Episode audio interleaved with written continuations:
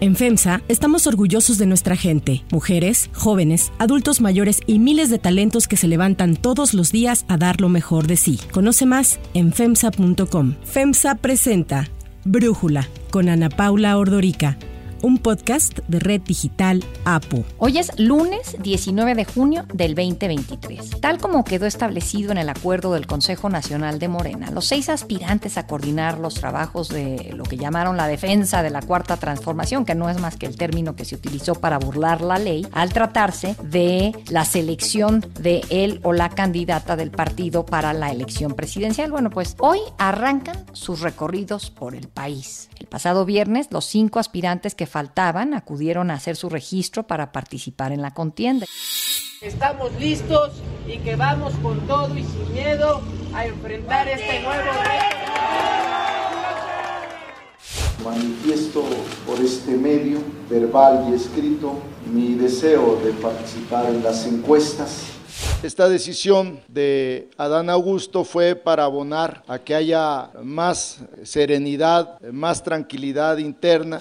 Aquí estamos, muy contento, muy honrado, muy agradecido con el Partido del Trabajo. Después Manuel Velasco, Ricardo Monreal y Gerardo Fernández Noroña lo hicieron de manera formal, es decir, entregaron sus documentos en el hotel que Morena habilitó para llevar a cabo el registro. Adán Augusto López, exsecretario de Gobernación, decidió mandar a representantes, mientras él encabezaba en otro hotel de la Ciudad de México un mensaje junto a simpatizantes. Y la última en hacer su registro fue Claudia Sheinbaum, después de que el Congreso de la Ciudad de México declarara su falta absoluta a la jefatura de gobierno, ya quedó formalmente separada y de manera oficial del cargo. Estoy presta para la encuesta, que estoy lista para el encuentro con el pueblo de México, para recoger los sentimientos de la nación. Desde hoy y hasta el próximo 27 de agosto, las seis corcholatas invitadas a participar en el proceso, que son Marcelo Ebrard, Adán Augusto López, Gerardo Fernández Noroña, Ricardo Monreal, Claudia Sheinbaum y Manuel Velasco, podrán recorrer el país y hacer giras en las que, según el acuerdo, tendrán que privilegiar el contacto con la gente mediante la realización de asambleas informativas. Los recorridos deben hacerse de manera austera, sin derroche de recursos, evitando debates públicos, lo que ya habíamos dicho, no quieren descalificaciones ni agresión entre los participantes, pero bueno, esto pues no ha sido complicado como lo vimos en la primera semana que fue la semana pasada de todos estos anuncios. El viernes, en medio de los registros, Mario Delgado, el dirigente de Morena, informó que tras la opinión del área jurídica del partido, el Consejo Nacional decidió otorgar financiamiento, finalmente sí, a las actividades de las corcholatas por un monto de 5 millones de pesos a cada uno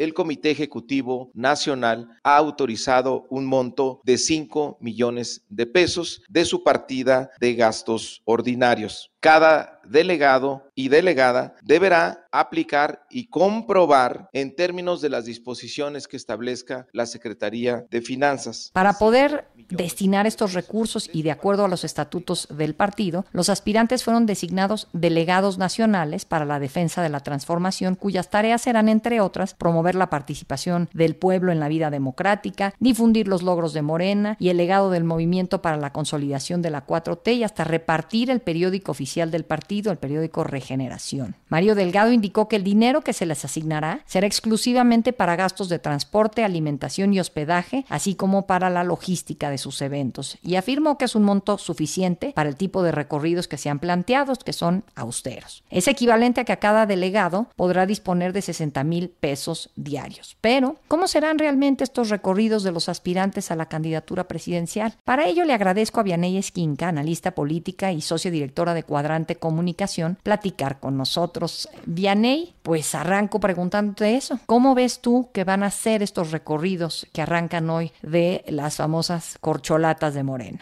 Ana Paula, me da mucho gusto saludarte igualmente a tu audiencia. Pues los recorridos, como más claridad tiene Adán Augusto, Claudia Sheinbaum y Marcelo Ebrard, porque ellos han hecho estos recorridos en sus otros encargos, van a estar efectivamente haciendo esta especie de asamblea que no es otra forma que una forma chabacana de violar la ley, de empezar a buscar a los simpatizantes que según ellos les va a permitir ganar la encuesta. Pero estas reglas que pone Morena de que si habrá austeridad y que se van a cuidar y que habrá piso parejo.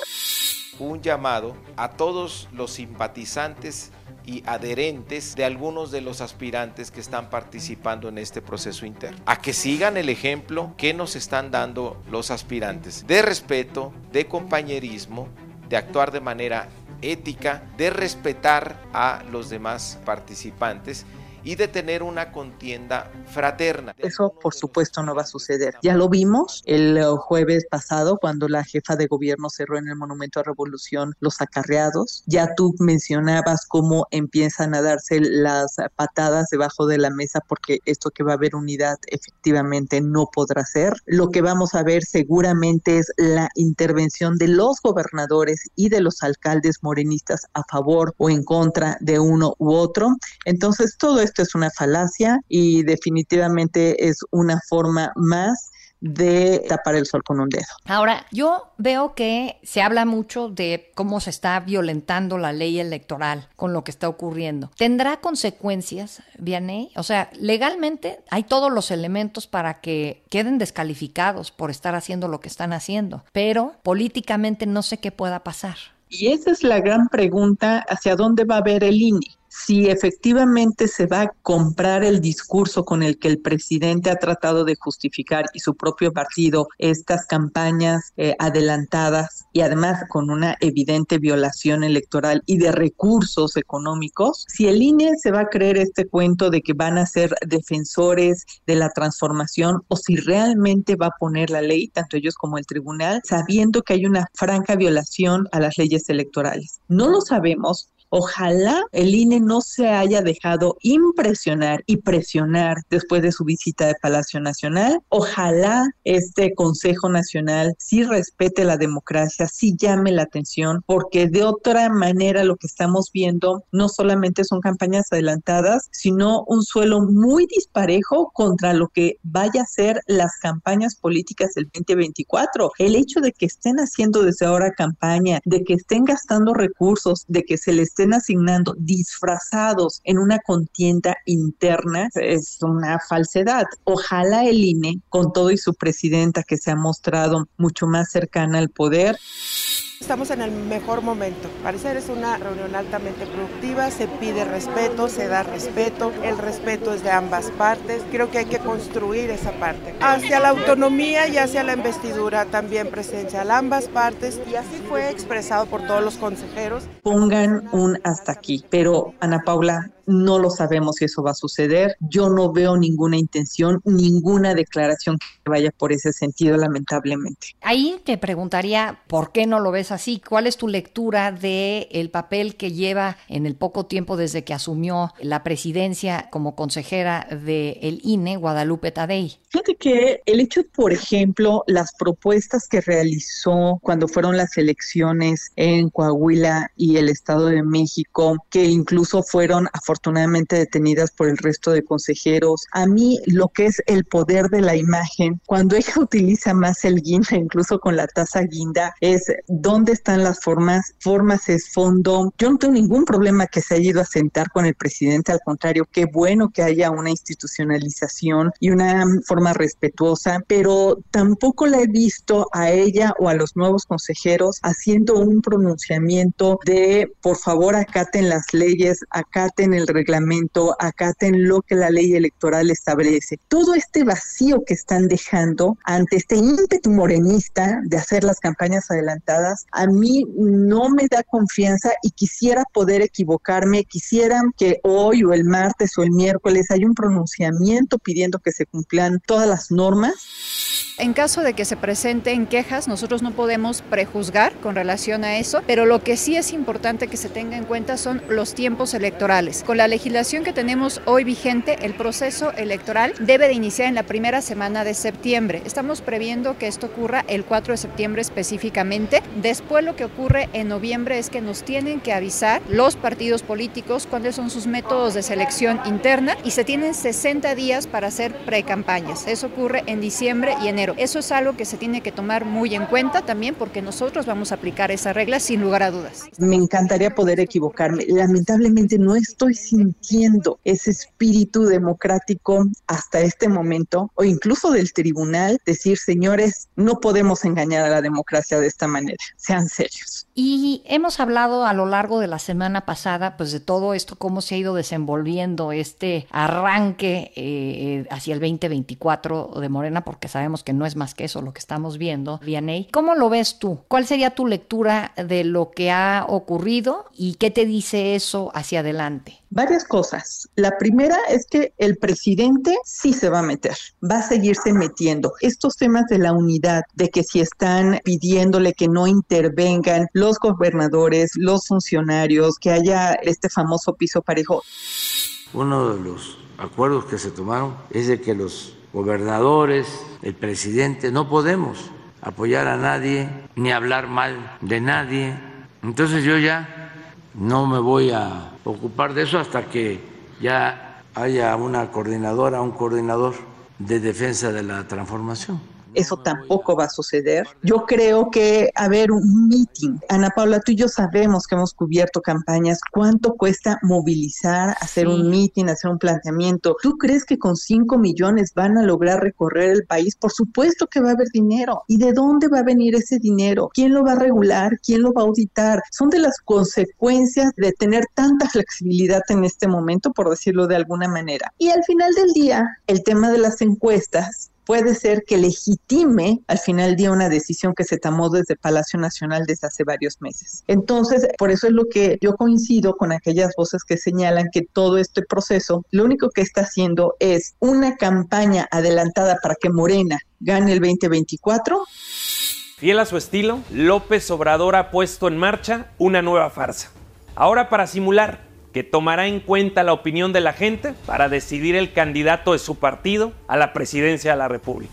Todos sabemos que él ya tiene definido quién va a ser su candidato, pero el teatro le servirá para que continúen las anticipadas e ilegales campañas de sus corcholates con una decisión ya tomada y que efectivamente hasta los propios morenistas va a haber muchos engaños. Y que por supuesto todo el mundo se va a meter, empezando por el inquilino de Palacio Nacional. Bueno, y tú dices esto de los 5 millones de pesos y por ahí el ahora exsecretario de Gobernación, Adán Augusto López, dijo que él ni eso quiere, que porque él va a ser tan austero que no necesita ni los 5 millones de pesos. Y aquí ante ustedes y ante mis compañeros, yo públicamente declino esa propuesta de mi partido.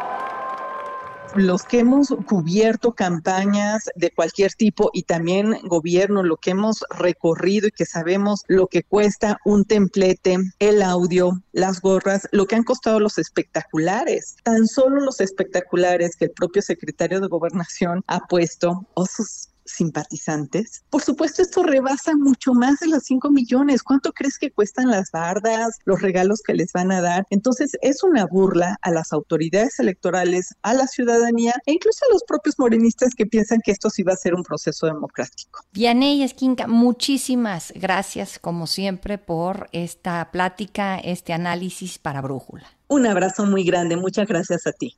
Si te gusta escuchar Brújula, te invitamos a que te suscribas en tu aplicación favorita o que descargues la aplicación Apo Digital. Es totalmente gratis y si te suscribes será más fácil para ti escucharnos. Además, nos puedes dejar un comentario o calificar el podcast para que sigamos creciendo y mejorando para ti. Para cerrar el episodio de hoy, los quiero dejar con música de Guns N' Roses.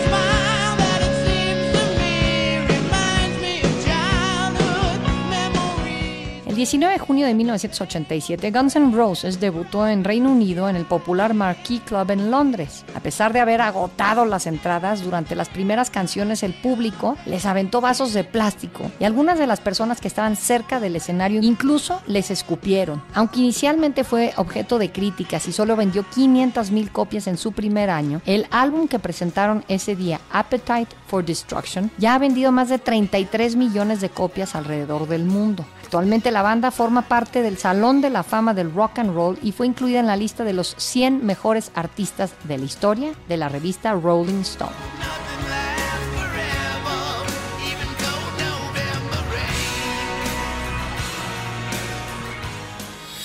Yo soy Ana Paula Ordorica. Brújula es una producción de Red Digital APO. En la redacción, Ariadna Villalobos. En la coordinación y redacción, Christopher Chimal. Y en la edición, Cristian Soriano. Los esperamos mañana con la información más importante del día. Oxo, Farmacias ISA, Cruz Verde, Oxo Gas, Coca-Cola FEMSA, Invera, Torrey y PTM son algunas de las muchas empresas que crean más de 245 mil empleos tan solo en México y generan valor como parte de FEMSA. FEMSA presentó Brújula con Ana Paula Ordorica, un podcast de Red Digital APO.